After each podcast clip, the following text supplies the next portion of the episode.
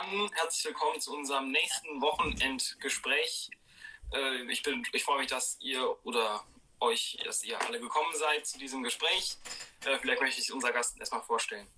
Ja, hi, ich bin die Marie. Ähm, genau, ich bin ähm, arbeite ehrenamtlich beim Kölner Kältebus beziehungsweise für den Verein ähm, Freunde der Kölner Straßen und ihrer Bewohner und äh, genau freue mich total, ähm, um dass ich jetzt hier dabei sein kann und ähm, euch vielleicht ein bisschen was erzählen kann, was wir so machen und ja ja, wir haben ein paar Fragen vorbereitet. Natürlich können die Zuschauer auch immer Fragen in die Kommentare reinschreiben. Die werden wir dann bestmöglich beantworten. Vielleicht möchtest du erst mal was erzählen, generell über das Projekt, worum es da so geht, äh, was ihr macht ja.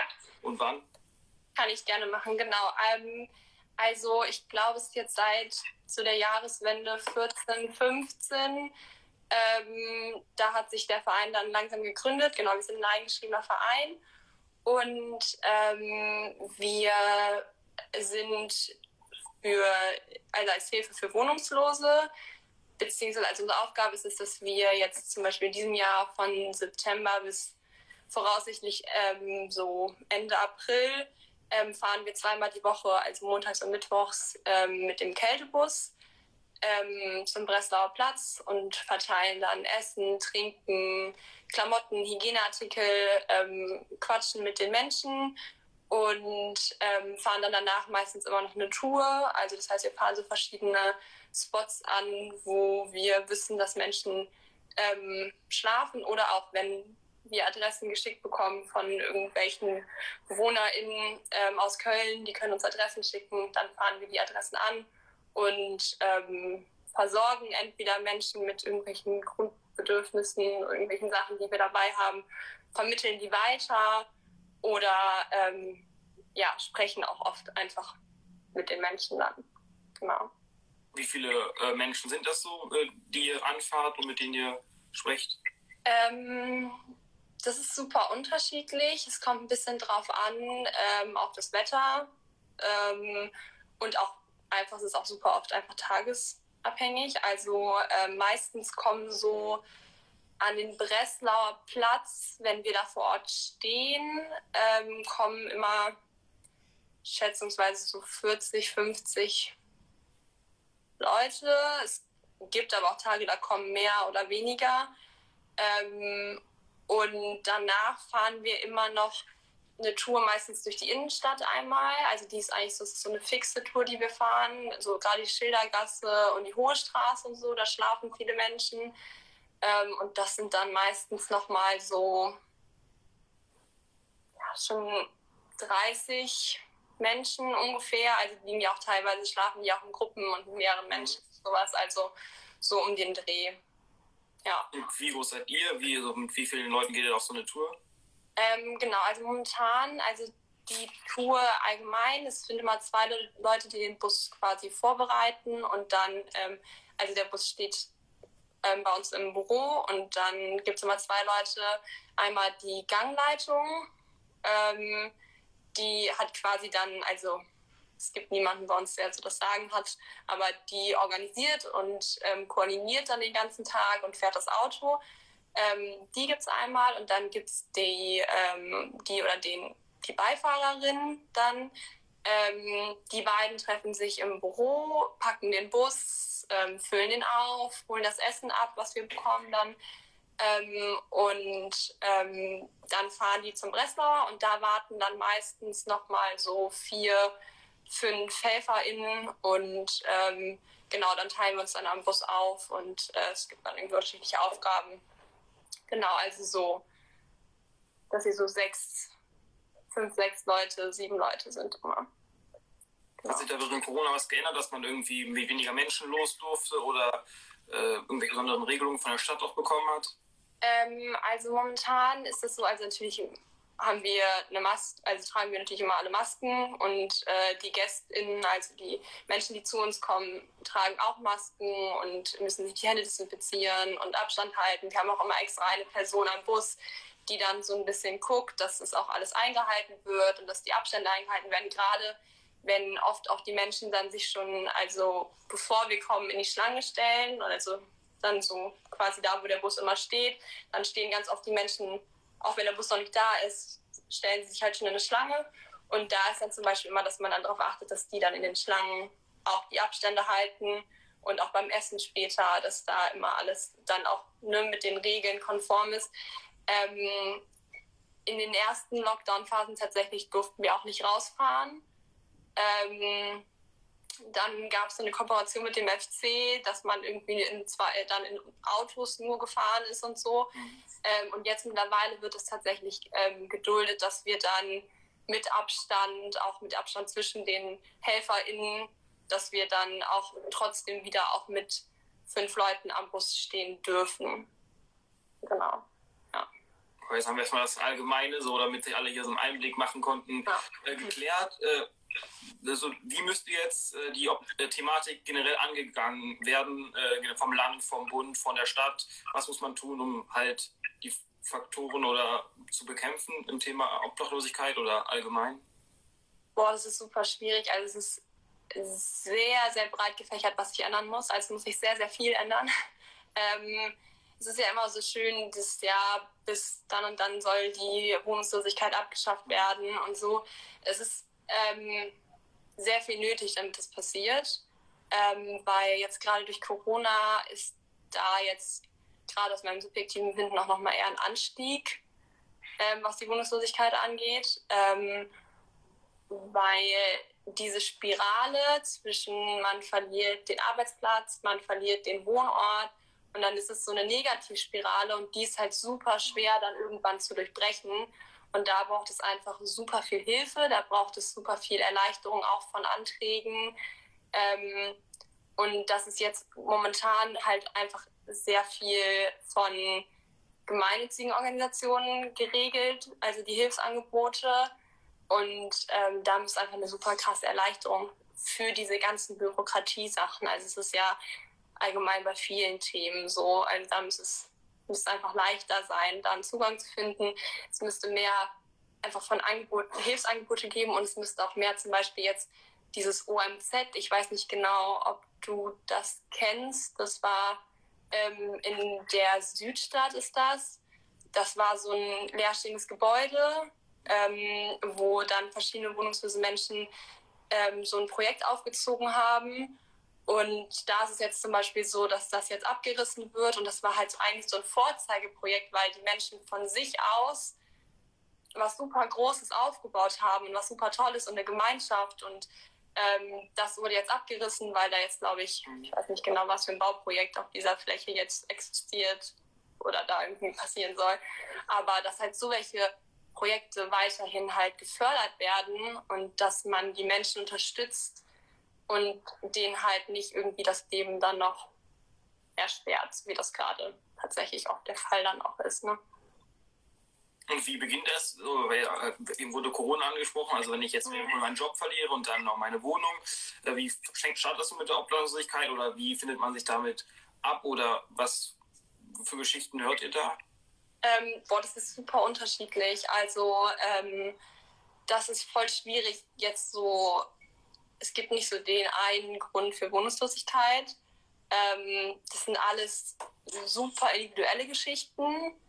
Ähm, wir haben viele Menschen, die zum Beispiel auch auf der Straße aus so osteuropäischen Ländern, die dann als HilfsarbeiterInnen irgendwie mal hergekommen sind und dann diese ganzen super schlimmen Arbeitsbedingungen und keine Verträge und dann, also diese, das ist immer sehr individuell, wie da die Geschichten der Menschen sind. Ähm, aber ja, es ist auch dann, es gibt natürlich auch die Geschichten von psychischen Erkrankungen, dass Menschen irgendwie einfach psychisch krank sind und dadurch irgendwie dann durch das System fallen und dann ja irgendwie im Endeffekt dann halt in die Wohnungslosigkeit fallen. Also das ist sehr individuell, was dahinter steckt, warum die Menschen dann zu uns kommen und auch die Geschichten, die wir da hören, sind einfach super ähm, ja, individuell und auch sehr, sehr, sehr dramatisch. Immer eigentlich. Also lässt sich Obdachlosigkeit irgendwie vermeiden? Also könnte man sagen, es, ist, es könnte einen Tag geben, an dem es keine Obdachlosigkeit mehr gibt, oder ist das irgendwie eine, ein natürlicher Prozess? Ähm, also natürlich das Idealbild wäre natürlich, wenn es das nicht geben würde. Aber ich glaube, in dem System, in dem wir leben, ähm, und ich glaube auch, das hat halt auch viel natürlich mit, ja, also wir leben ja in einem Kapitalismus und da ist es, glaube ich, tatsächlich nicht, ich weiß nicht, ob, also ich, das ist ein bisschen schwierig, das zu beantworten, aber ich glaube, da ist es vielleicht nicht zu vermeiden, dass da Menschen durch das System durchfallen. Und das ist halt, ja, sehr schlimm, dass das passiert. Und gibt es so eine Art perfekte Welt, also jetzt aus äh, deiner Sicht, was jetzt so, was wäre jetzt perfekt, wenn alles so kommen würde, wie es kommt, oder was muss geändert werden jetzt konkret von heute auf morgen? Ähm, das ist natürlich super schwierig. Also ich kann natürlich jetzt nicht für den ganzen Verein, bei den ganzen mhm. jetzt sprechen müssen wir ja eher so ein bisschen individuell politische Ansichten, um die es da jetzt gerade geht. Also ich glaube, ähm, ja, also, also jetzt gerade müsste sich super viel ändern, aber das ist auch viel, was sich in den Köpfen der Menschen ändern muss, dass die Menschen anfangen, die Wohnungslosen wahrzunehmen. Gerade jetzt durch die Pandemie ist die soziale Isolation der Menschen auf der Straße super extrem angestiegen. Also vorher war das ja so, dass die Menschen dann auch gerade ähm, so Geld gesammelt haben an Orten, wo sich viele Menschen aufgehalten haben. Und dadurch, dass das jetzt gerade wegfällt ähm, und die Menschen nicht mehr so viel draußen sind, die Menschen auch nicht mehr so viel, ja, auch abends durch die Gegend ziehen und sowas, fällt natürlich eine super krasse Einnahmequelle für die Menschen weg. Also, dass die sich halt die Sachen, die sie sich sonst leisten konnten, die sie zum Überleben brauchen, dass sie sich die halt teilweise jetzt nicht mehr durch ähm, Geld sammeln leisten können, weil das halt wegfällt. Und die Menschen, also ich habe das selber auch so ein bisschen beobachtet, durch seit Corona ist es nochmal extremer geworden, dass die Menschen ähm, einfach ignoriert werden. Und dass da total krasse Angst, ich weiß nicht genau, woher die kommt, aber diese Angst, dass man sich von diesen Menschen jetzt besonders stark anstecken könnte oder sowas, mhm die ist halt gestiegen und dadurch redet auch fast, also die Menschen sprechen halt nicht mehr mit. Also sobald Leute gehen an den wohnungslosen Menschen einfach vorbei und das noch stärker als früher. Und ich glaube, das ist das, was ich mir jetzt persönlich am meisten wünschen würde und was für mich am meisten den Unterschied machen würde, wenn die Menschen anfangen zu sehen, dass das irgendwie auch alles einzelne Schicksale sind, die ähm, ja ganz salopp gesagt jedem von uns auch passieren könnten. Und dass man sich mit diesen Menschen beschäftigen sollte und denen zuhören sollte und vor allen Dingen einfach ihnen Aufmerksamkeit schenken sollte und mit ihnen sprechen sollte, weil es ganz, wenn sie es wollen natürlich, weil es ganz, ja, Menschen sind wie du und ich. Genau. Und was jetzt die Rolle von der Stadt, also jetzt vor allem noch während Corona, hat die Stadt irgendwelche Angebote oder zeigt ihr die kalte Schulter oder haben die auch irgendwelche Hilfsbusse oder ähnliches? Ähm, es gibt auf jeden Fall Angebote auch von der Stadt jetzt. Also ähm, gerade jetzt ist ja Winter, das heißt jetzt nochmal, es sind verschiedene Notschlafstellen, die auch von der Stadt sind und es sind, ich glaube, es sind die Reso-Dienste, heißt es von der Stadt. Ähm, und die bieten jetzt, soweit ich das weiß, ich hoffe, ich sage jetzt nichts Falsches, aber die bieten auch so ähm, Transporte an zu den einzelnen Notschlafstellen. Also die Stadt hat auf jeden Fall auch ähm, Notschlafstellen und bietet auch da Transporte an. Ja. Wo du jetzt auch eben gesagt hast, die Menschen irgendwie durch, also einige durch Register durchfallen. Also wie ist das mhm. überhaupt mit der Meldesituation oder wie werden die auch vom System aufgenommen, äh, diese Menschen? Ähm, schwierig. Also es gibt auch Notschlafstellen für Menschen, die nicht gemeldet sind in Deutschland. Also es gibt sehr viele Menschen auf der Straße, die auch hier nicht gemeldet sind. Ähm, ja, also die gibt es auf jeden Fall. Es gibt auch Unterkünfte für die. Es gibt zum Beispiel auch ähm, von verschiedenen karitativen Angeboten und von verschiedenen Netzwerken gibt es so, ähm, so Briefkästen quasi, wo man sich anmelden kann, damit die halt dann auch Post bekommen können, die Menschen, wenn sie keine, ähm, keine Meldeadresse haben und so. Also genau. Aber es gibt halt auch Menschen, die gar nicht in Deutschland überhaupt irgendwann mal gemeldet waren. Die gibt es auf jeden Fall auch, ja äh, ja, eben wurde es ja schon angesprochen, dass die Zahl der Ablosen während Corona gestiegen ist. Äh, hast du da irgendwie einen Vergleich, 20, 30 Prozent oder äh, kann man da irgendwie Abschätzungen machen? oh, ich habe jetzt tatsächlich keine Zahlen gerade im Kopf, aber ähm, ich glaube auch, ich habe es gelesen. Ich glaube, es ist nicht nur meine subjektive Meinung. Ich glaube auch, dass es tatsächlich stimmt. Ich glaube auf jeden Fall, dass es da einen Anstieg gab, weil es halt, also ich hatte zum Beispiel ähm, die mit einem jungen Mann gesprochen, der war auch erst 25, was natürlich dann immer auch für uns HelferInnen ziemlich schwierig ist, auch manchmal und uns selber natürlich auch nochmal sehr fordert, wenn das Schicksale sind von Menschen, die, ja, ich glaube, dann quasi gleich alt sind. So, ähm, der nämlich zum Beispiel durch Corona seinen Job verloren hatte, sich dann von seiner Freundin getrennt hatte, dann den Wohnort verloren hat und ähm, dann ist es halt so eine Spirale, die dann irgendwann nicht mehr aufhört. Und ähm, ja, genau. Äh, wie finanziert sich äh, dieser, das, euer, euer Projekt? Also, äh, oder hat sich während Corona auch was mit den Spenden verändert? Oder allgemein gibt es da irgendwie Gelder von, von der Stadt Köln? Ähm, nee, also wir sind 100% äh, spendenfinanziert. Also wir bekommen sowohl ganz, ganz, ganz, ganz viele Sachspenden, worüber wir uns auch mal sehr freuen. Unser Lager platzt gerade.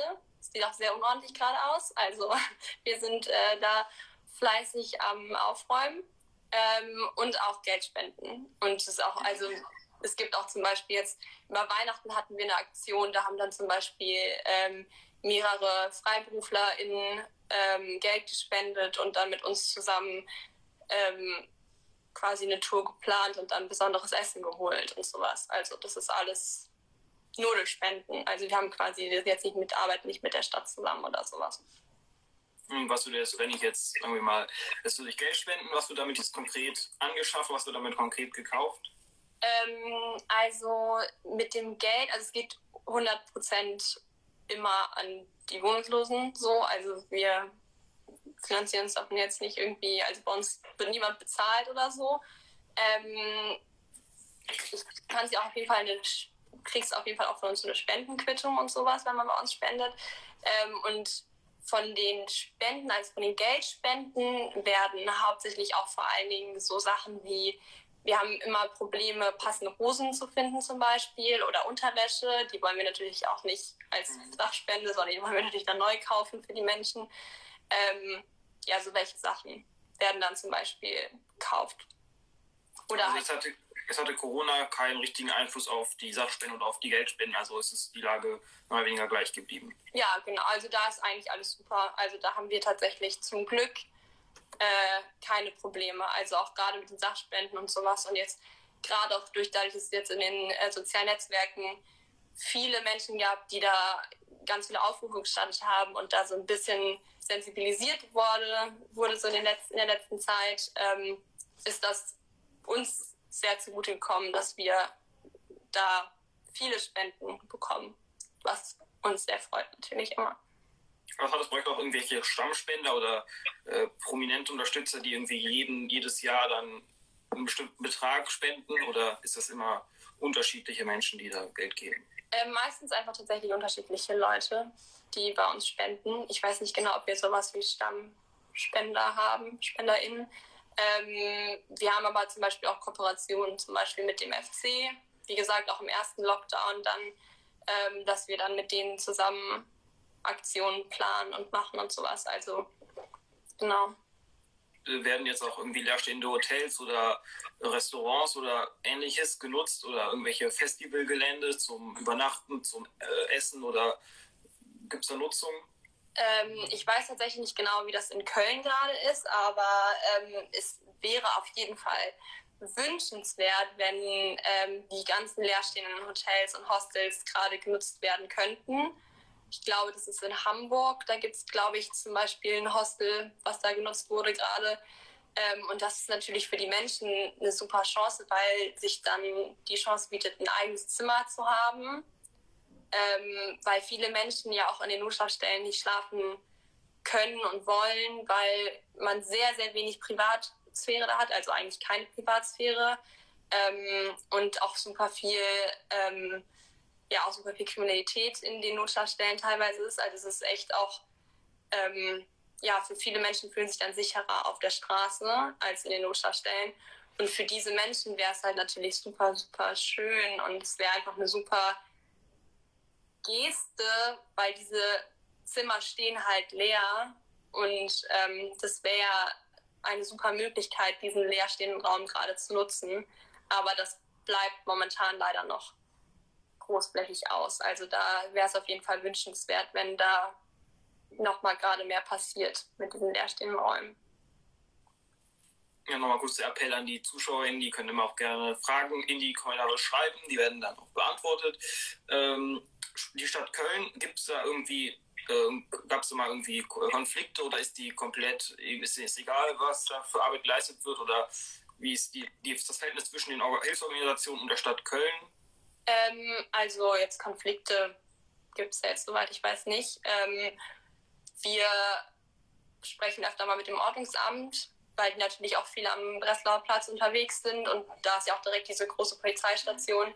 Ähm, aber da haben wir jetzt bis jetzt also keine Probleme gehabt. Da ähm, läuft eigentlich alles super. Wir werden da immer super gut geduldet und sowas. Wir haben da auch, wir dürfen auch auf den Breslauer Platz rauffahren, was uns voll viel Arbeit erleichtert. Mm.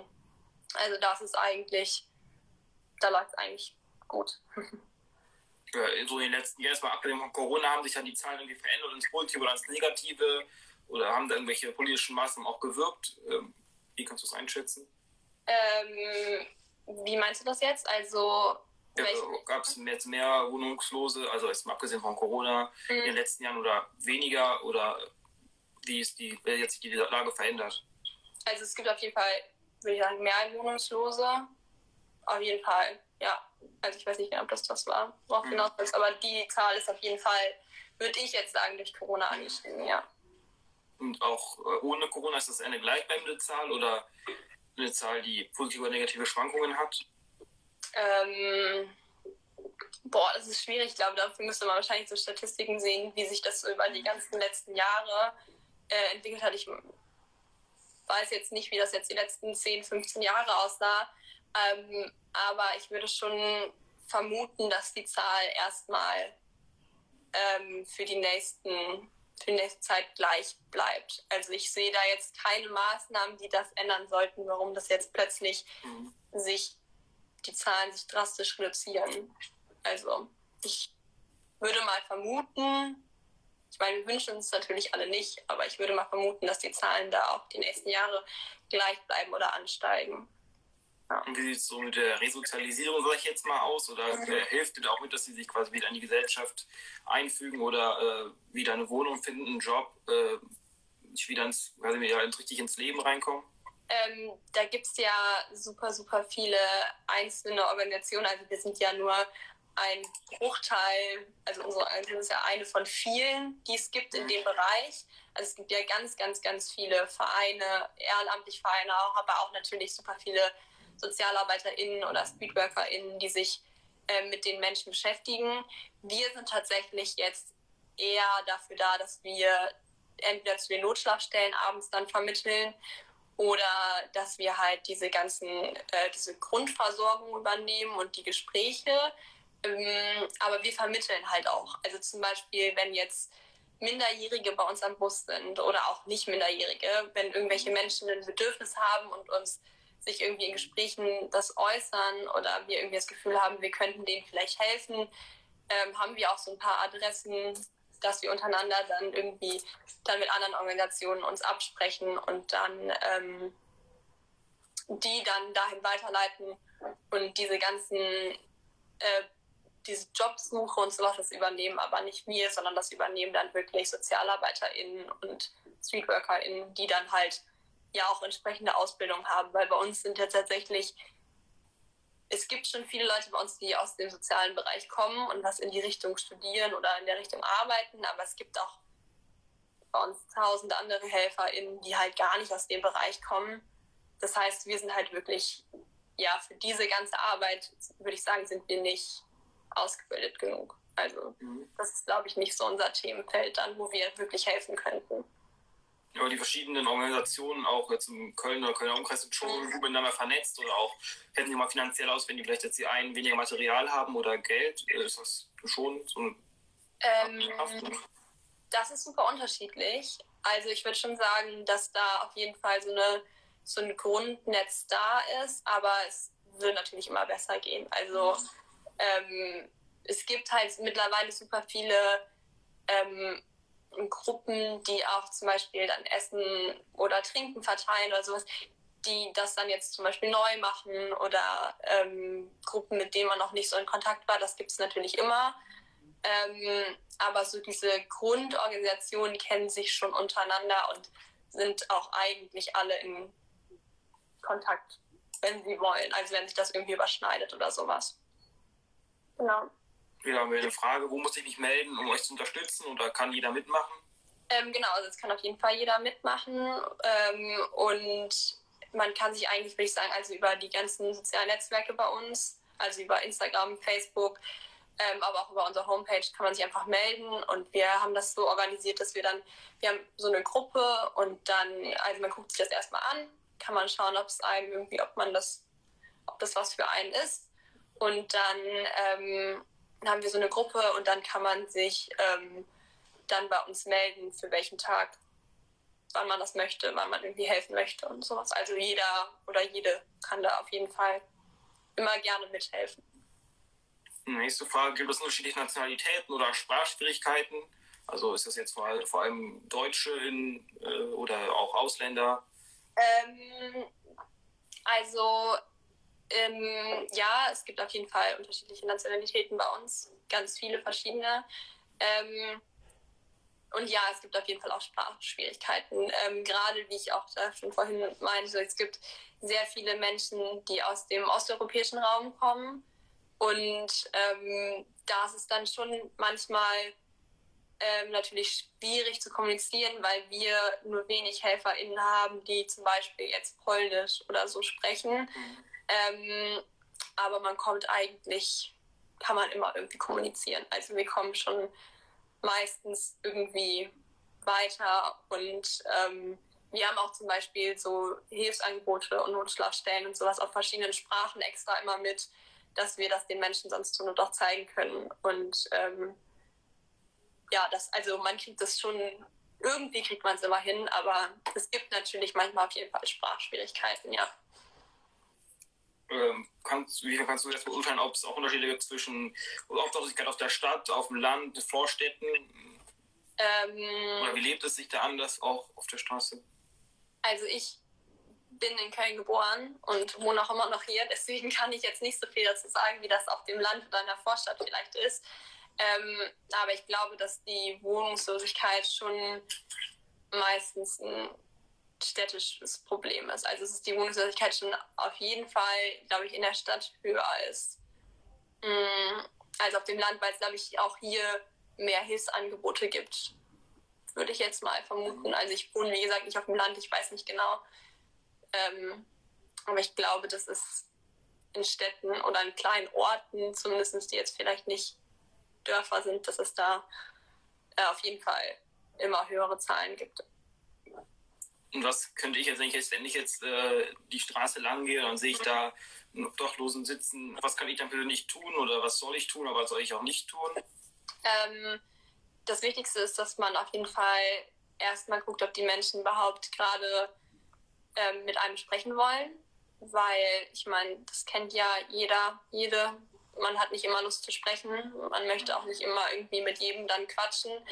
Ähm, also erstmal gucken, ob überhaupt das Interesse besteht, ob die Menschen gerade Lust haben, mit einem zu sprechen. Und dann einfach würde ich einfach fragen, wie, also einfach hingehen und fragen, hey, wie kann ich, kann man dir gerade helfen? Oder am besten, ich bin immer ein großer Fan davon, die Menschen zu siezen.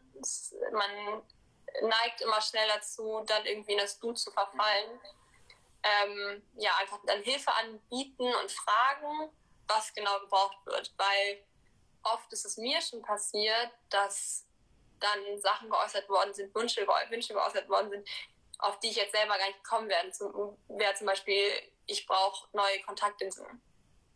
Ähm, könntest du mir vielleicht aus dem DM welche mitbringen? Wo ich gar nicht natürlich sehr von alleine nicht drauf gekommen wäre, weil ich auch, also ich, ne, wie kommt man auf die Idee? Ich weiß ja gar nicht, was der Mensch braucht. Und dass man einfach fragt, hey, was brauchen sie? Und dann auch fragen, ähm, wenn dann das Bedürfnis da ist von Sachen, die man vielleicht selber gerade nicht besorgen kann. Also wenn es vielleicht darüber hinausgeht, dass man jetzt vielleicht einen Kaffee möchte oder sowas, dann auf jeden Fall ähm, einfach zum Beispiel uns anrufen. Man kann uns auch WhatsApp-Nummern schreiben und äh, auf WhatsApp den Standort schicken. Ähm, und dann ähm, anrufen und dann einfach an uns weiterleiten und sagen, hey, hier an der und der Ecke liegt ein Mensch und der braucht das und das oder möchte das und das haben, habt ihr das da? Und dann versuchen wir das zu organisieren. Also einfach fragen, das ist, glaube ich, damit macht man nie was falsch und vor allen Dingen die Menschen bemerken. Ich glaube, das ist das Wichtigste. Die Menschen sehen und dann einfach Hilfe anbieten und gucken, ob die gebraucht wird. Und wenn die nicht gebraucht wird, dann wird sie nicht gebraucht.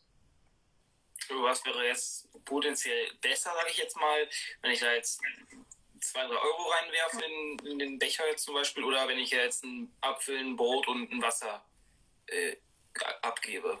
Ähm, das ist schwierig. Ähm, also wenn man, also wenn man gefragt hat, was gebraucht wird und dann gesagt wird, hey, ich bräuchte einfach ein paar Euro, weil, keine Ahnung, bräuchte ich einfach, ähm, würde ich tendenziell auch auf jeden Fall dann Geld geben, so. Wenn man aber gefragt wird und man kann ja auch speziell fragen, hey, möchtest du vielleicht was essen oder trinken? Ähm, dann würde ich vielleicht oftmals auch, wenn das dann benötigt wird, Essen und Trinken kaufen. Also das ist natürlich also es ist ja immer so ein bisschen dieses Vorurteil, dass wenn man dann ähm, Geld gibt, dass es dann dieses Vorurteil, es wird eh nur für Drogen und Alkohol ausgegeben. Ähm, ja, es gibt viele Menschen, die suchtkrank sind auf der Straße. Die gibt es und das ist ein großes Problem, weil ganz salopp gesagt auf der Straße das für die meisten Menschen nicht anders auszuhalten ist. Ähm, ich weiß nur nicht, ob der, ob das manchmal dann nicht vielleicht ein bisschen anmaßend ist zu sagen, dass man deswegen kein Geld gibt, weil man weiß nicht, wofür die Menschen das Geld brauchen. Und es kann genauso gut sein, dass der oder diejenige sich dann davon an der nächsten Ecke ein Brot oder Kontaktlinsen kauft. Also ich finde, das muss jeder selber entscheiden. Wenn die Person das Geld besser gebrauchen kann als zu essen, was gekauft ist, dann finde ich, kann man das auch guten, also sollte man es auch dann, wenn man das möchte, auch einfach machen. Ja, ich, das war auch war ein bisschen meine nächste Frage gewesen, dass ja. viele Menschen halt ein bisschen die Sorge haben, dass sie halt Menschen das Geld für Zigaretten, Alkohol, Drogen geben. Mhm. Wie kann man den Menschen noch irgendwie die Angst nehmen oder ihnen sagen, oder woher weiß ich jetzt, dass dieser Mensch, der vor mir sitzt, das nicht so macht oder vielleicht möchte ich auch nicht unbedingt jeden ansprechen. Wie kann ich das so ähm, also prinzipiell sollte man natürlich auch nichts machen, was einem selber in eine unangenehme Situation bringt. Also ähm, ich kenne das selber als, aus der Position als Frau. Es ist natürlich manchmal schwierig auch, ähm, dass wenn es irgendwie, ich meine, das hat jetzt nichts mit dem damit zu tun, dass die Menschen wohnungslos sind, sondern eher damit, was dann damit zu tun, dass es Männer sind in den meisten Fällen. Ähm, dann sollte man natürlich nichts machen, wo man sich unwohl fühlt. Also ich glaube, da muss man schon auch ein bisschen auf sein eigenes Gefühl hören. Also wenn man zum Beispiel auch, ähm, ja, wenn man einfach ein blödes Bauchgefühl hat, dann muss man, man muss nichts machen ähm, und sich zu nichts zwingen. So, also das würde ich auf jeden Fall sagen. Ähm, und diese Angst, dass das Geld genutzt werden könnte für Drogen und Alkohol und Zigaretten, die Angst kann ich so niemandem so richtig nehmen, weil natürlich kann das passieren mit dem Geld. Ähm, aber es ist halt die Frage, ob das, also ob das nicht vielleicht dieser Gedanke, dass man das verurteilt, ob das nicht schon das Problem ist. Weil die Menschen, es ist ja kein Spaß, suchterkrankt zu sein. Und es ist was ganz Schlimmes und den Menschen geht es meistens auch sehr schlecht damit. Und ähm,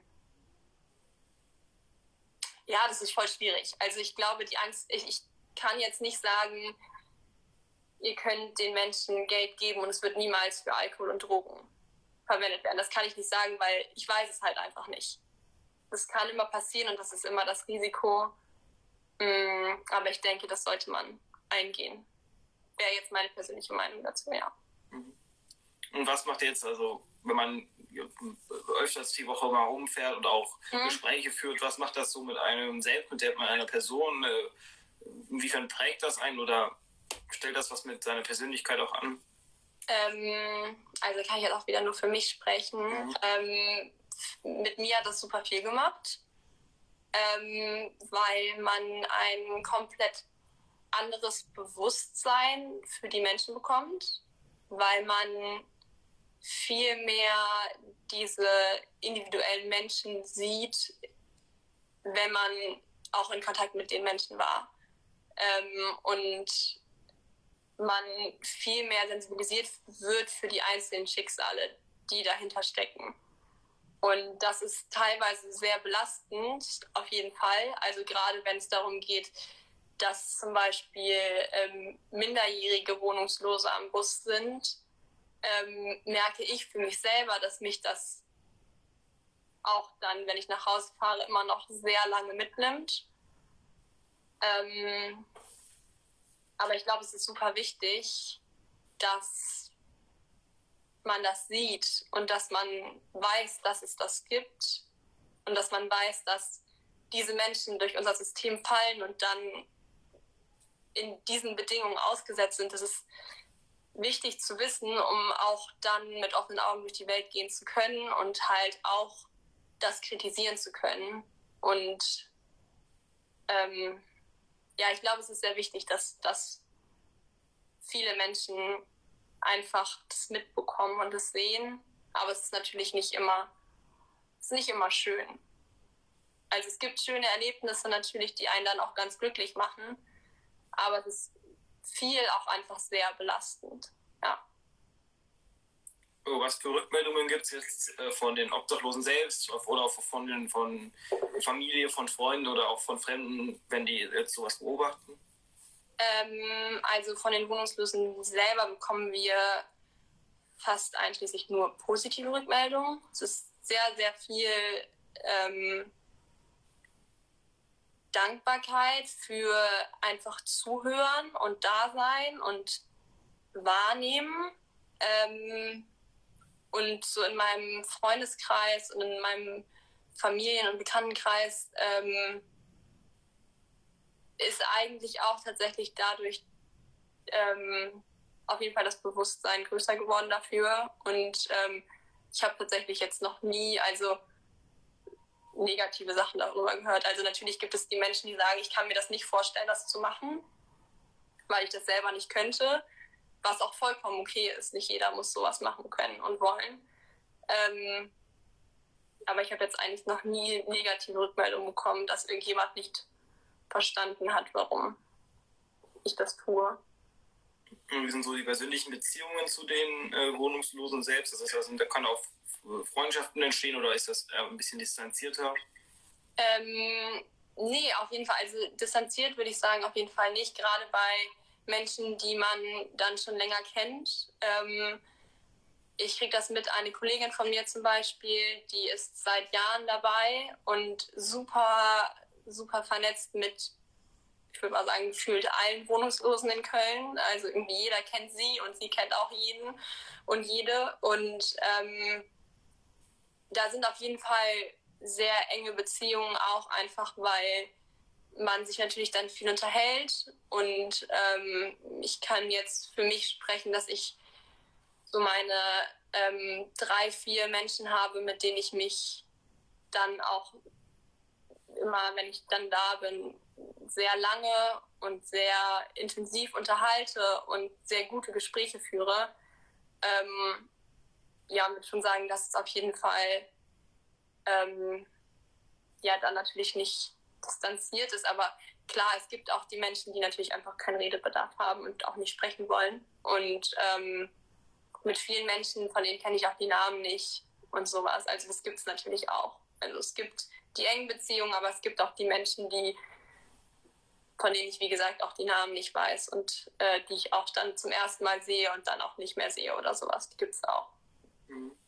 Und äh, also jetzt vor allem nachts gibt es auch gibt bestimmt auch Menschen, die jetzt nicht in solchen Notverhüpften äh, schlafen mhm. möchten. Äh, also gibt es auch irgendwie, dass die Supermärkte oder die Banken, die halt da irgendwie die Wärmevorräume haben, die da irgendwie schlafen lassen oder wiefern bekommt ihr das mit oder nicht oder was habt ihr da für Geschichten?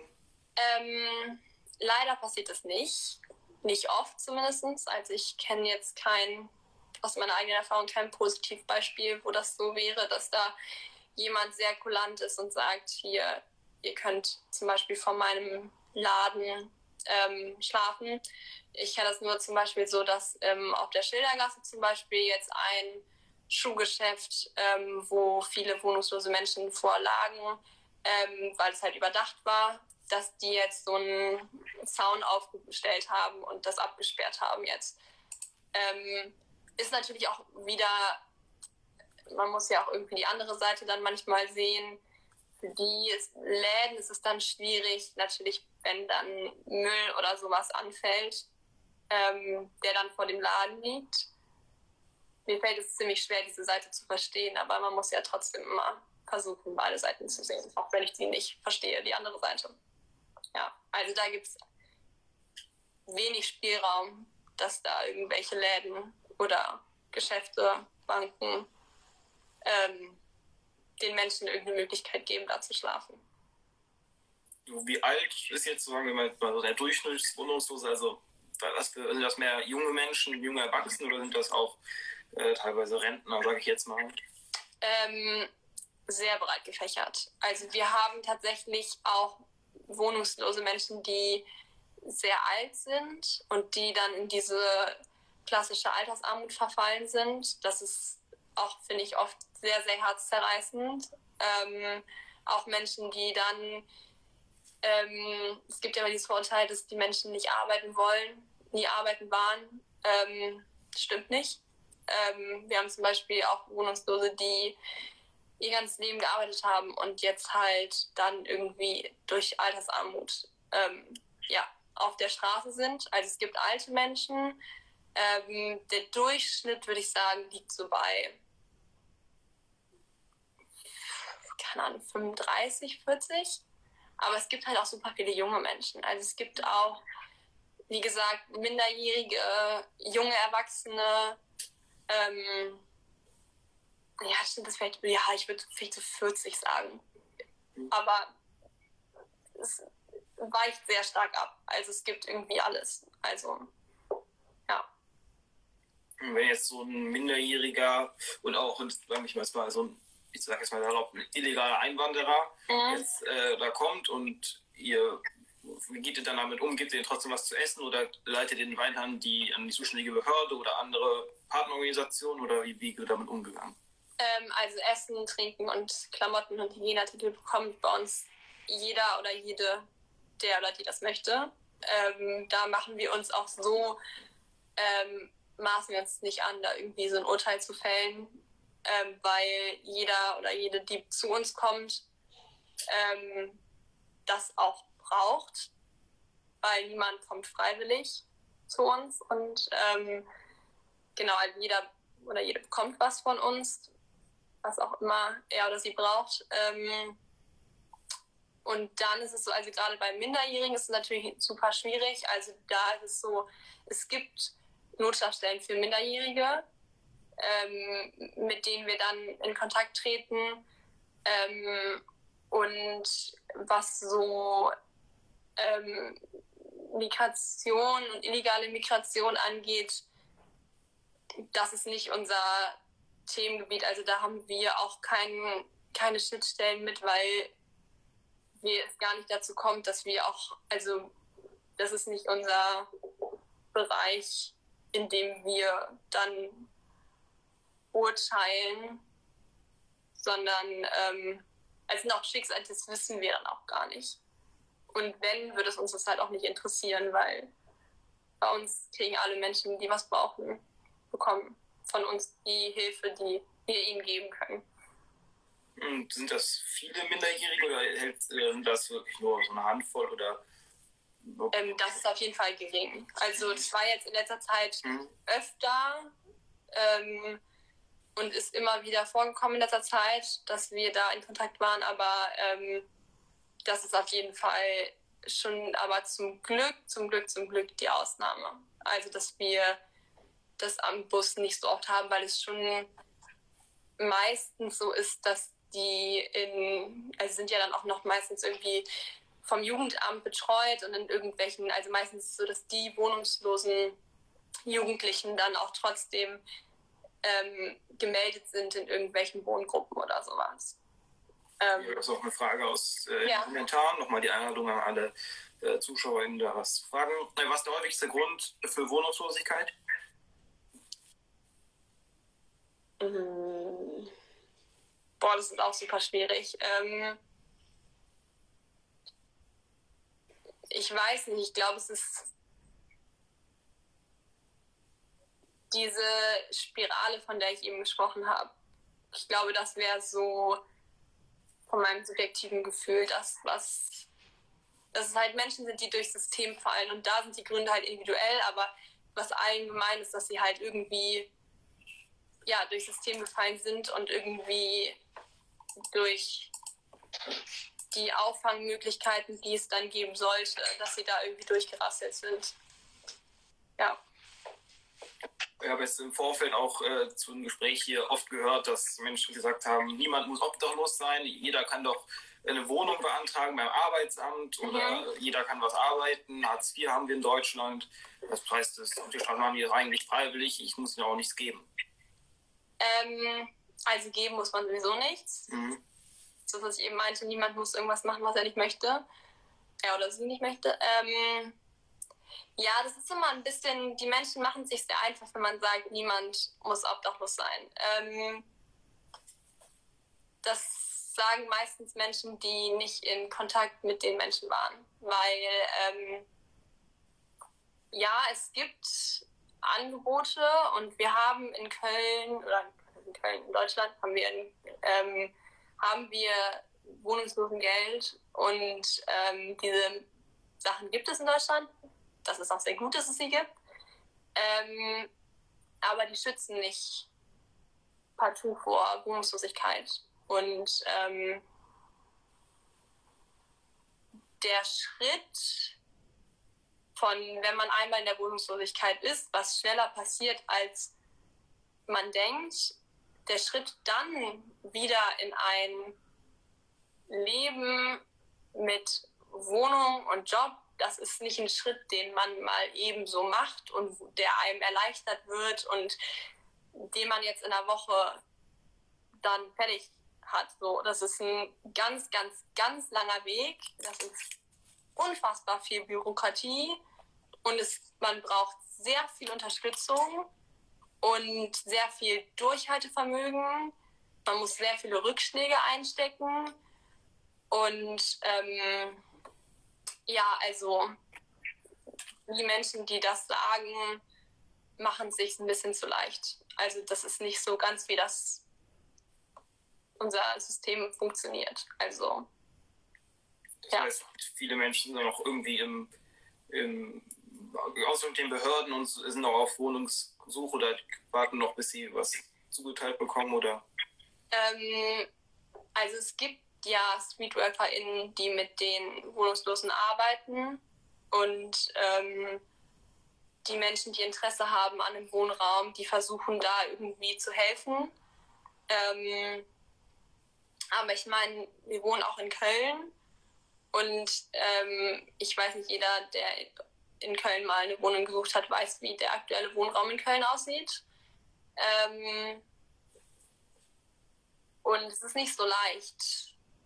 da Wege zu finden. Und auch für die SozialarbeiterInnen, StreetworkerInnen ist es nicht leicht für jeden, dann eine Unterkunft zu finden. Also es gibt natürlich Menschen, die auf der Straße wohnen und die da interessiert sind und die dafür kämpfen, aber es ist halt ein super, super langer Weg und es dauert und man braucht sehr viel Durchhaltevermögen und sehr, ein sehr, sehr enges Netz an UnterstützerInnen, um da rauszukommen. Also das ist sehr, sehr, sehr schwierig, das zu schaffen. Das heißt jetzt, wenn man äh, jetzt wohnungslos ist, man geht dann zum Amt und äh, die, das dauert, das dauert, das ist ein sehr langer, äh, das dauert sehr lange, bis die einem eine Wohnung geben können, wo man auch leben kann. Oder ist das so, dass viele auch vielleicht gar nicht in der Wohnung wohnen wollen? Oder ähm, es gibt sicherlich auch die Menschen, die ähm, ist jetzt ein bisschen schwierig, aber die so freiwillig auf der Straße leben würde ich jetzt mal formulieren. Also es gibt sicherlich auch die Menschen, die nicht zurück in eine Wohnung wollen, aber das ist ein sehr geringer Anteil an den Menschen, die auf der Straße wohnen, die es nicht möchten. Ähm, und ähm, ja, bei den restlichen, also ich bin jetzt nicht, ich bin wie gesagt keine Sozialarbeiterin oder Streetworkerin, also ich habe da jetzt von den ganzen genauen Prozessen, wie das abläuft, jetzt nicht so krass den Plan. Ähm, aber ich weiß auf jeden Fall, dass der Weg lange dauert und dass man, dass es halt, es gibt, also du kannst ja nicht einfach ähm, so zum Beispiel eine Arbeit finden, wenn du keinen Wohnort hast. Und da fängt es ja schon an, dass die Menschen, die da nicht gemeldet sind, keine Arbeit finden können. Mhm. Und das ist ja auch diese Spirale, von der ich gesprochen habe, dass es sich halt bedingt, dass du das eine brauchst, um das andere zu machen. Und dass du aber natürlich eine Arbeit brauchst, um deine Wohnung zu bezahlen. Und ähm, ja, da ist wie gesagt der Weg schwer. Und ähm, die SozialarbeiterInnen und StreetworkerInnen geben da auf jeden Fall ihr Bestes. Ähm, aber es dauert halt einfach und es ist sehr anstrengend. Entschuldigung, dass ich jetzt noch ein bisschen nachher, ich habe das jetzt noch nicht richtig äh, äh, verstanden. Also, ja. wenn ich jetzt als Wohnungsloser zum äh, Sozialamt gehe und sage, ich bin wohnungslos. Mhm. Und dann äh, kann ich da nicht geben, kann ich aber eine Wohnung quasi beantragen und die geben mir dann, äh, weisen mir dann eine zu oder wie weit kannst du das einschätzen oder wie weit weißt du das? Ähm, oh Gott, jetzt übersteigt ein bisschen meine mhm. Würde ich mal auf jeden Fall sagen. Ähm, ich kann, bin mir nicht genau sicher, wie da die Wege sind und wie da die ähm, Einteilung ist, dass man einen Wohnort zugeteilt bekommt oder sowas. Da kann ich, bevor ich da jetzt irgendwas Falsches sage, sage ich da lieber gar nichts zu, weil das weiß ich ehrlich gesagt nicht. Äh, wie ist es mit der Kriminalität auf der Straße, sowohl untereinander als auch äh, bei anderen Menschen? Also was für Erfahrungen macht ihr da? Ähm, also wir jetzt persönlich eine. Also ich bei uns jetzt noch nie was passiert, zumindest nicht, dass ich das wüsste. Ähm, natürlich gibt es auf der Straße Kriminalität. Und ähm, es wird auch bestimmt, ähm, als wird auch untereinander geklaut. Und gerade so Schlafsäcke und so weiter, es einfach ähm, ja, teure Ware sind. So Schlafsäcke sind wichtig und ähm, hart umkämpft. So. Aber ähm, es ist super problematisch und super schwierig, dass das immer so ähm, stigmatisiert wird, dass auf der Straße ist alles super kriminell und die Menschen, die da auf der Straße leben, sind alle kriminell. Das stimmt nicht. Also auf gar keinen Fall. Die Menschen sind genauso kriminell wie äh, alle anderen Menschen auch. Also und im Endeffekt die Sachen wie Schlafsack klauen und sowas sind auch immer so ein bisschen die Frage, wie kriminell ist das? Also klar ist das Klauen, aber es geht ja auch immer noch darum, dass ähm, man sich selber davor schützt, zu erfrieren. Ähm, ich weiß nicht genau, wie sehr man darüber dann als Außenstehender oder als Außenstehende urteilen sollte. Also natürlich darf man nicht klauen, auf gar keinen Fall, aber es ist schwierig, das so zu betrachten. Ja. Ich denke, jetzt haben wir noch, äh, wir kommen langsam auf die 7 Uhr zu. Jetzt haben wir noch eine schöne abschließende Frage in den Kommentaren. Was ist das Schönste, was du bei deiner Arbeit für den Kältebus erlebt hast? Mm, ähm, ich glaube tatsächlich, das Schönste waren im Sommer haben wir und im ersten Lockdown haben wir so Bollerwagentouren gemacht. Da sind wir mit Bollerwagen ähm, durch die Straßen gelaufen, um halt so ähm, Ansammlungen von Menschen zu vermeiden, weil wir da noch keine Hygienekonzepte hatten und das halt noch nicht mit der Stadt abgeklärt hatten. Ähm, und da sind auf jeden Fall waren so die schönsten Erlebnisse, dass wir irgendwie zusammen auf der Domplatte ähm, mit irgendwie, dass die Menschen einen wiedererkannt haben, man mit denen gequatscht hat, gesungen hat und ähm, dass die Menschen, irgendwie alle anderen Menschen waren zu dem der Zeit des ersten Lockdowns, waren alle anderen Menschen so in meinem Umfeld super schlecht gelaunt und die Stimmung war super schlecht.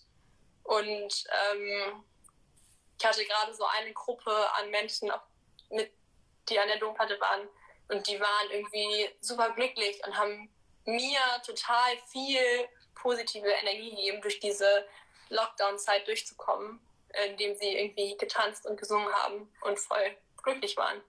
Irgendwie. Es war sehr schön. Ja, ich glaube, das war das Schönste bis jetzt. Das ist ein sehr schöner Abschluss für das Gespräch. Ich bedanke mich für die Zeit äh, und auch für die interessanten Einblicke, für die interessanten Antworten. Ich denke, die meisten, die hier zugesehen haben, haben noch was Neues dazugelernt und vielleicht auch, wenn ihr nächstes Mal unterwegs sind, äh, haben auch einen anderen Eindruck von den Menschen, die dort leben. Ähm, dann gebe ich noch mal ein letztes Mal ab. Ja, vielen Dank auf jeden Fall. Ähm, genau, ich, ich, hoffe, ich konnte so ein bisschen ähm, einen ersten Eindruck irgendwie ähm, ja, vermitteln und ein bisschen euch einen Eindruck von unserer Arbeit geben und freue mich natürlich, wenn Menschen sich dafür entscheiden, irgendwie bei uns mal mitzuhelfen. Wir haben noch eine Frage, ich sage es, ich beantworte jetzt einfach mal ganz schnell. Ja. Man kann, glaube ich, unterstützen, die man auf Instagram, auf Facebook, auf der Homepage nachsieht, äh, was es da aktuell für Aktionen gibt. Man kann spenden, Sachspenden, Geld spenden und so weiter. Äh, oder einfach mal eine Mail schreiben, nachfragen. Ähm, so habe ich das jetzt verstanden. Ja, perfekt. Gut zusammengefasst. Ja, dann noch schönen Abend. Dankeschön, äh, gleichfalls. Nach Hause und äh, natürlich auch einen schönen Abend an alle Zuschauerinnen und Zuschauer, die äh, durchgehalten haben, die stundenlang sich hier äh, mit Fakten und interessanten Geschichten berieselt haben lassen, sage ich jetzt mal. Und schönen Abend und bleibt gesund. Ja, bleibt auch von mir gesund. Sehr gut. Tschüss. Tschüss.